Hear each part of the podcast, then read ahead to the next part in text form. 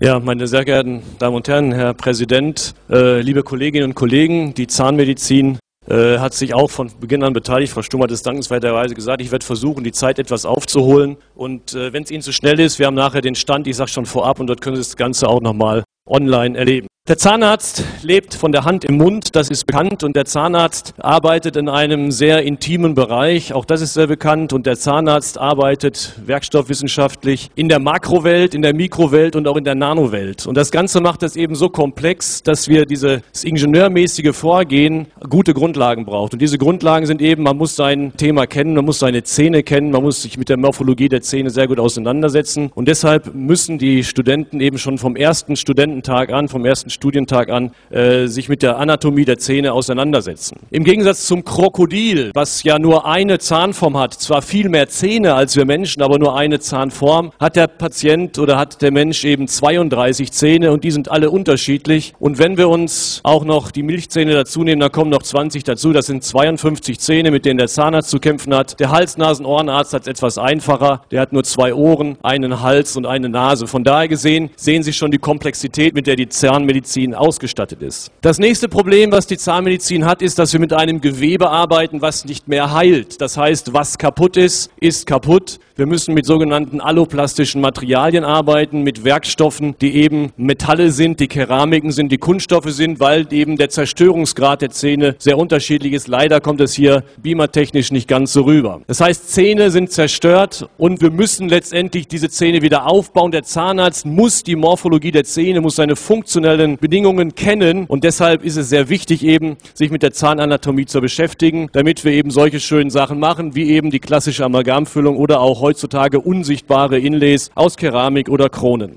Die Bedeutung der Zahnanatomie hat schon Peter der Große erkannt und Sie sehen hier einen Ausschnitt aus einem Beitrag der Zahnmedizinischen Mitteilungen. Auch der hat schon Zahnsammlungen gehabt und hat über den Wert der Bedeutung der Zähne und der Zahnmorphologie sich sehr intensiv auseinandergesetzt. Die Zähne der Studenten sehen häufig etwas anders aus. Und das war das Problem und das war der Ansatz, dass wir nämlich hier insbesondere an der jungen Universität des Saarlandes keine klassische Zahnsammlung hatten, sondern wir eben nur ein paar zufällig gefundene Exponate. Und das war der Grund, dass ich sage, okay, meine eigene Zahnsammlung, die kann ich zum Üben nicht herausgeben. Sie wissen selber, das ist dann relativ rasch kaputt. Man kann sie nur für Prüfungen nehmen. Aber für das Üben, das müssen die Studenten eben tun. Viele sammeln selber. Wir haben früher selbst gesammelt. Heutzutage greift die Prävention, die Prophylaxe. Weniger Zähne werden gezogen. Und deshalb gab es das Problem eben, wie können die Studenten die Zahnanatomie im Detail lernen und vor allen Dingen, dass jeder Student gleiche Bedingungen hat. Denn das ist ja das Problem. Der eine hat einen Vater zu Hause, der Zahnarzt ist, der andere eben nicht. Und das macht das Ganze eben komplex. Das heißt, wir haben uns schon zu Beginn eben ans E-Learning gewagt und das Portal Ident gegründet. Und angefangen haben wir eben mit dem sogenannten Morphodent, das heißt die Morphologie der Zähne eben dreidimensional virtuell darzustellen.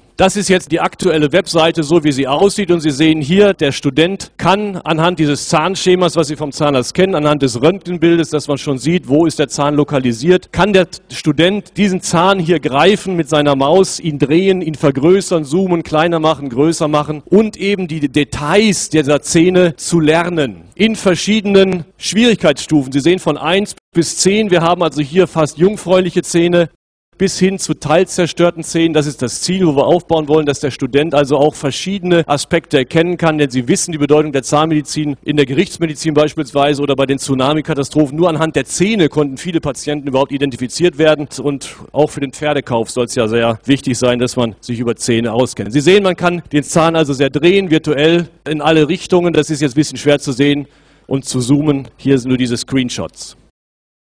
Andere Zähne, wie gesagt, alle diese 32 Zähne und zum Schluss eben das sogenannte virtuelle Zahnanatomie-Testat. Das heißt, die Studenten können sich prüfen. Wir haben also eine Klausur sozusagen, in dem sie drei Zähne randomisiert bekommen. Sie müssen diese Zähne erkennen. Zum Schluss eben kommt die Auswertung und diese Auswertung zeigt, das war der Zahn, das war richtig oder falsch und es wird nochmal in einem kurzen Text die wesentlichen Details und Merkmale dieser Zähne berichtet. Aber, und das ist mir auch ganz wichtig, virtuelle Zahnanatomie ist natürlich schön, aber das Leben spielt sich natürlich am Stuhl statt, am lebenden Objekt. Und mir ist es auch wichtig, dass ich die Studenten sehe und deshalb gibt es da immer noch das sogenannte Zahntestat. Das heißt, ich sitze dann da mit einem solchen Haufen Zähne und die Studenten müssen eben Auge in Auge die Zähne erkennen und mir erklären, was sie jetzt dort für Zähne haben. Zusammengefasst kann man sagen, dieses E-Learning-Portal hat wesentliche Vorteile gezeigt. Das heißt, das kennen Sie schon alle, wichtig ist für uns eben zu jeder Zeit, an jedem Ort und für jeden und vor allen Dingen personalunabhängig. Die Personalstruktur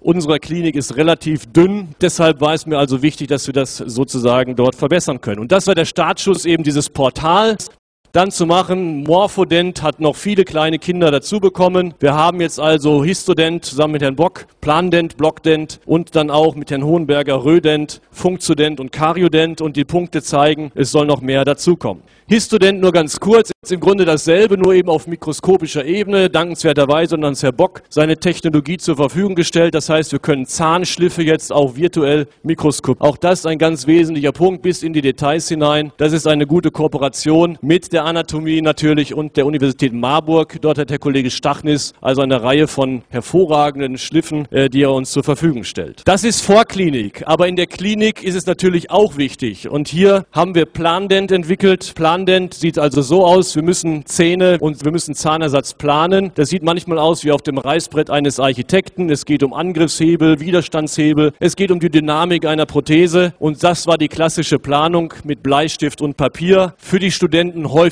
sehr abstrakt und schwer vorzustellen. Heutzutage machen wir es so, dass jeder Patient bei uns fotografiert wird. Jeder Student fotografiert den Zahnbestand seiner Patienten. Das Ganze wird hier eingebunden in dieses Programm und anhand dieses Programmes kann der Student, bevor er an den Patienten geht, planen und ihn auch beraten, welchen Zahnersatz er machen würde. Als Beispiel hier eine herausnehmbare Prothese. Sie sehen darunter die Keramikkronen, eine Teleskopprothese. Ich will jetzt nicht ins Detail gehen. Oder eben moderner, der implantatgetragene Zahnersatz mit der dann darauf versorgten Keramikkrone. Also auch hier sind Möglichkeiten für den Klinikstudenten bereits, sich besser vorzubereiten, an den Patienten besser heranzugehen und dieses Tool zu nutzen, auch die Patienten zu beraten. Und das Letzte, das ist ein besonderes Kind von meinem Mitarbeiter, Dr. Miethoff, der das Ganze ja auch sehr intensiv betreut hat. Blockdent, für mich war das etwas völlig Neues. Was ein Block ist, wusste ich nicht, aber jetzt weiß ich es. Wir haben also auch hier die Möglichkeit, auf einer allerdings geschützten Webseite, weil das ja Patientendaten auch betrifft, sollen die Studierenden ihre Patienten sozusagen mit dokumentieren, mit stenografieren und es hat folgende Vorteile. Die Studenten lernen erstmal wieder zu schreiben. Jeder, der Doktorarbeiten korrigiert, weiß, dass das sehr schwierig geworden ist mittlerweile. Vielleicht da ein Wort an Herrn Kessler, auch aus der Ferne, dass er den Deutschunterricht vielleicht etwas optimiert. Der Einzelstudent sieht mehr Patienten. Das heißt, jeder Student sieht auch die Patienten seines Kommilitonen. Sie assistieren sich natürlich gegenseitig, aber er hat Zugriff auf alle 50 Patienten, die parallel im Kurs sind, kann also auch daran lernen, an den Problemen. Und das ist der Sinn des Blogs. Es sollen einfach nicht nur Fakten dargestellt werden, sondern die Studenten sind angehalten, auch ihre Emotionen, ihre Eindrücke, ihre Erfahrungen mitzuteilen, sodass man eben davon auch lernen kann. Das hat sich also sehr gut bewährt. Und die Assistenten, und das ist mir auch wichtig, haben jederzeit in Übersicht. Das heißt, ich kann mich auch von ferne einklicken und sehe, bei welchem Stand der Student gerade seine Behandlung macht. Hier sehen Sie so ein Auszug aus einem solchen Block. Das ist schwer zu lesen, leider. Aber Sie sehen hier, da werden die Komplikationen berichtet, wenn der Patient mal zu früh kommt oder etwas später. Oder auch hier, mit denen er zu kämpfen hat dass ich das mir nochmal anschauen muss, weil er der Chef ist, aber die Patientin sagt, aber nicht meiner. Nach langen Diskussionen durfte ich es mir dann doch noch wieder anschauen. Viele Studentenbehandlungen sind natürlich auch sehr zeitraubend. Das heißt, hier haben wir also eine ganze Reihe von Kommunikationsmöglichkeiten. Die Studenten greifen das gerne auf, lernen voneinander, lernen von den Erfahrungen gegenseitig und das macht viel mehr Spaß. Das macht so viel Spaß, dass ein Student vor Weihnachten beides miteinander verknüpft hat. Seine Endabgabe seines Patienten mit dem Zahnschnittsübung aus dem ersten Semester, in dem er also so einen fast mannshohen Zahn aus Schnee geschnitzt hat. Und das ist natürlich ein besonderes Zeichen dafür, dass die Studenten das Ganze eben genießen und das Ganze Spaß macht. Das hat auch so viel Spaß gemacht, dass wir im letzten Semester diese große Zahntorte bekommen haben aus Marzipan. Sie sehen, da hat also die ganze Abteilung was davon gehabt. Da sehen wir auch, dass es für uns eine Kontrolle, ein Feedback, dass die Lehre funktioniert. Gut, das im Schweinsgalopp durch diese Präsentation. Wir stehen dort am dritten Bild und ich danke ganz besonders, ich habe es gerade schon gesagt, Herr Miethoff, der jetzt hier mit einem ganz normalen Röntgenbild vor meinem Schreibtisch steht, aber er hat eben sich sehr intensiv auch damit auseinandergesetzt, im Viso-Team natürlich und der Firma Edit, die das Ganze realisiert hat. Wenn Fragen sind, wir stehen da drüben. Herzlichen Dank, Herr Igel, auch, dass Sie mir noch die Zeit gegeben haben. Dankeschön.